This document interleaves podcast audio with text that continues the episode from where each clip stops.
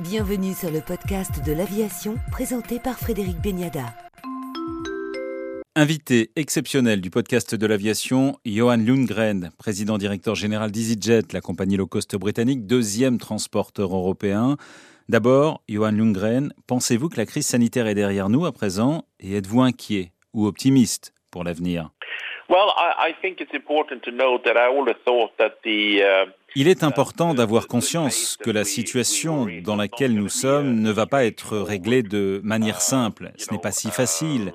Nous avons et nous aurons encore de nombreuses préoccupations. Il y a beaucoup de choses à faire au niveau des États pour être en accord avec les restrictions locales qu'il a fallu mettre en œuvre pour s'assurer que les autorités sanitaires ne soient pas mises en péril. Mais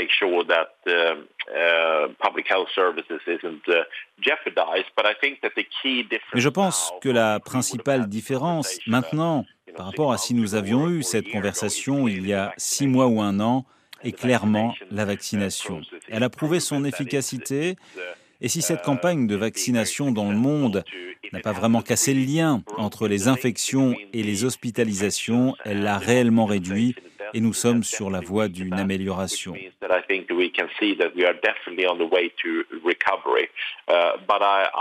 Je ne suis pas de ceux qui pensent que cette pandémie va juste disparaître demain ou après-demain et que nous n'allons plus connaître de difficultés. Mais nous sommes définitivement sur la bonne voie, c'est certain. Comment EasyJet, depuis maintenant plus d'un an, a traversé et vécu cette crise sanitaire? Premièrement, il est important de savoir que nous sommes entrés dans la crise dans une situation financière bien meilleure que d'autres compagnies aériennes. Nous avions à l'époque l'un des meilleurs bilans de l'aviation européenne et la compagnie opérait déjà depuis plusieurs années de façon fiscalement responsable. Il est certain que cela nous a aidés pour faire face à cette situation. Ensuite, nous nous sommes immédiatement concentrés sur trois sujets. D'abord, nous avons euh, très vite compris que nous ne saurions pas quand la crise allait se terminer. Et si vous ne connaissez pas la date de sortie de cette crise, eh bien, vous devez prendre les décisions pour vous y préparer. D'abord, nous assurer que nous avions suffisamment de liquidités. Nous avons levé 5,5 milliards de livres sterling au début de la pandémie. Nous avons également mis en œuvre un programme de contrôle des dépenses et des coûts et ce pour limiter au maximum de brûler de la trésorerie. Le but était évidemment de faire en sorte qu'en sortant de cette crise sanitaire, nous soyons aussi efficaces que possible. Troisièmement, nous nous sommes assurés d'adapter la flotte et les livraisons d'avions dans un environnement où la demande était bien plus qu'incertaine. Par exemple, nous avons passé des accords avec Airbus, le constructeur, qui nous a laissé beaucoup de flexibilité, la flexibilité nécessaire sur les livraisons d'appareils. Bien sûr, nous nous sommes préparés depuis longtemps à cette reprise. Tout cela a été difficile, mais je pense que nous avons pris des décisions importantes, toutes ces décisions difficiles qui aujourd'hui se sont révélées être les bonnes.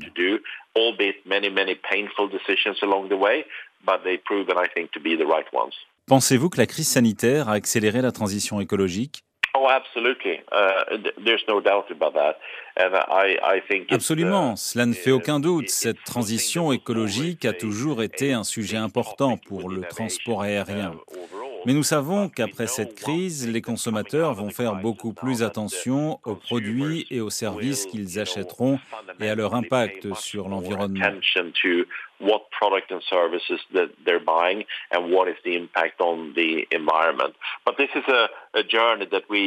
C'est un parcours qu'EasyJet a entrepris depuis déjà bien longtemps, mais ce qui est aujourd'hui fondamentalement important et différent est de savoir comment les consommateurs vont regarder les produits et les services à la sortie de cette crise sanitaire à comparer aux crises du passé.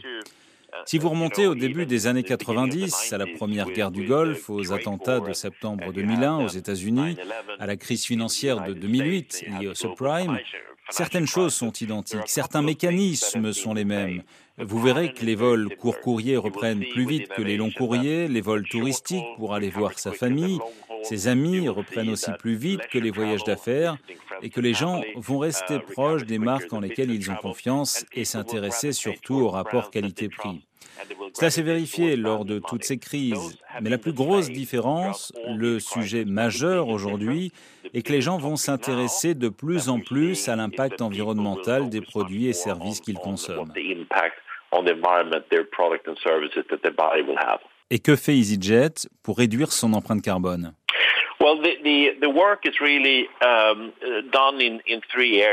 Nous travaillons sur trois axes. Le premier sur lequel nous travaillons depuis plusieurs années est de réduire la consommation de carburant, une réduction de 30% par passager par kilomètre depuis l'an 2000.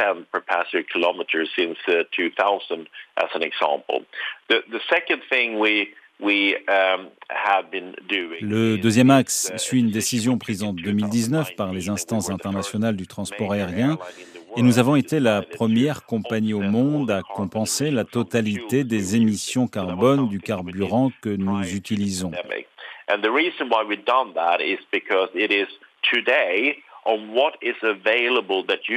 Nous avons lancé ce programme avant la pandémie car c'est aujourd'hui l'une des actions que nous pouvons faire ayant un impact positif sur l'environnement, l'une des rares choses qui a un réel impact actuellement. Nous avons pris cette décision et nous investissons dans les projets de haute qualité autour de la reforestation, de projets communautaires, mais également les énergies renouvelables, des projets que nous avons déjà mis en place. Le troisième axe se situe autour des ruptures technologiques comme l'avion zéro émission que nous attendons et qui dépend du programme d'Airbus annoncé pour 2035.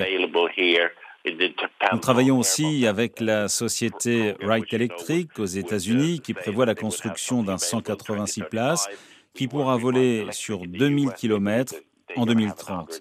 Mais que ce soit en 2030 ou 2035, le plus important est qu'il y a maintenant un calendrier pour les avions zéro émission. Tout ceci est très excitant et nous voulons être parmi les compagnies leaders dans ce domaine.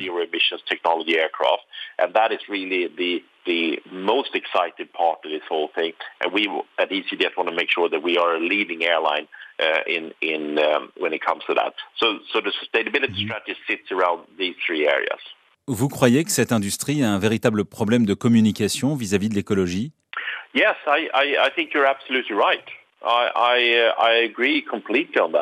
Oui, vous avez raison, je suis d'accord. Il y a de nombreux malentendus, des gens bien intentionnés mais mal informés qui ont des points de vue sur la politique des États, sur les industries et leur impact, mais aussi sur le réel impact du transport aérien et les solutions préconisées. Beaucoup de gens pensent que le transport aérien a un impact sur le changement climatique bien plus important que ce qui est prouvé sur les vrais chiffres. Et l'idée d'une taxe de développement durable comme solution au problème devient de plus en plus populaire. Uh,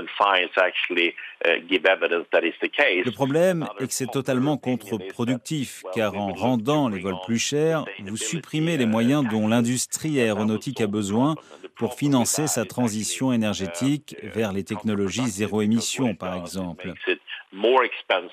Um, to fly, which means that you will remove funds from the industry that, that funds that the industry needs